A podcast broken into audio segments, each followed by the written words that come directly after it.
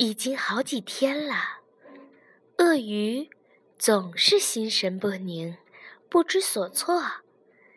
有时候，它冷得发抖；有时候，它热得发昏；有时候，它觉得很不开心；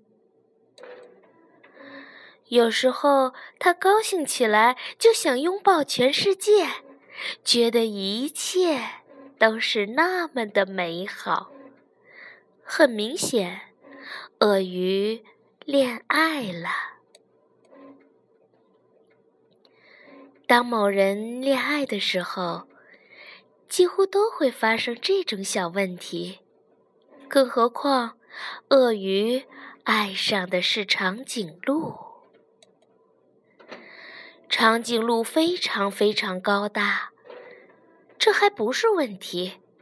问题是，当鳄鱼想给长颈鹿一个最甜蜜的微笑时，它根本看不到。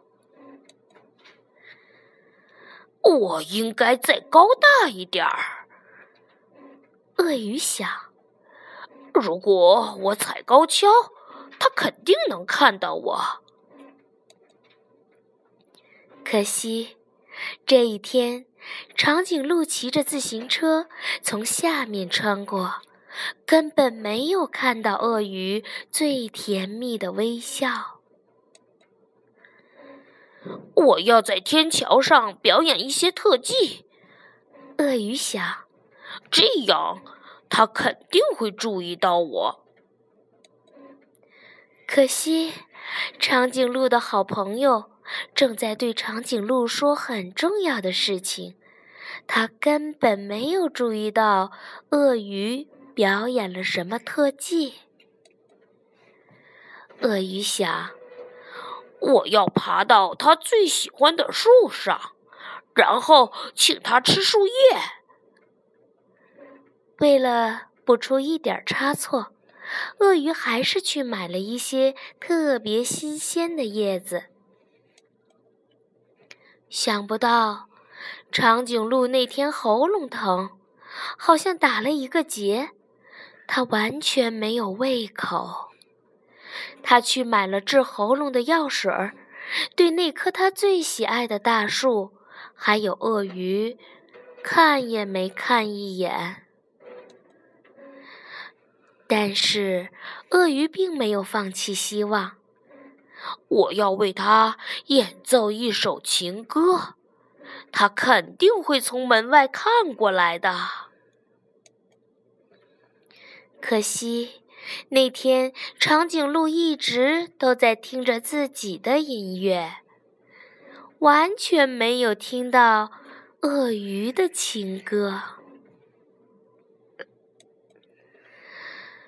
有了，鳄鱼突然想到，我可以用一根绳索套住它的脖子，把它的头拉下来。这样，它就能看到我了。鳄鱼把绳索用力一抛，套住了长颈鹿。长颈鹿吓了一跳，突然，它把头往后一甩，鳄鱼啊，直接被送进了医院。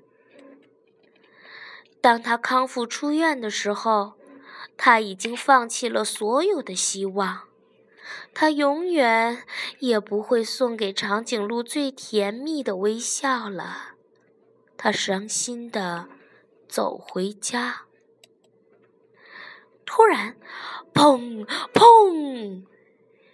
一阵混乱的碰撞后，鳄鱼倒在了地上。当他恢复知觉时，他看见长颈鹿正趴在自己的面前。长颈鹿说：“对不起，我我没有看到您。”就这样，他们两个坐在地上，满头绕着金星。当他们彼此相望时，忍不住笑了。他们心中都感到很温暖。鳄鱼说：“幸好刚才你没有看到我。哎呀，对呀，长颈鹿说：“要不然我就永远看不到你最甜蜜的微笑了。”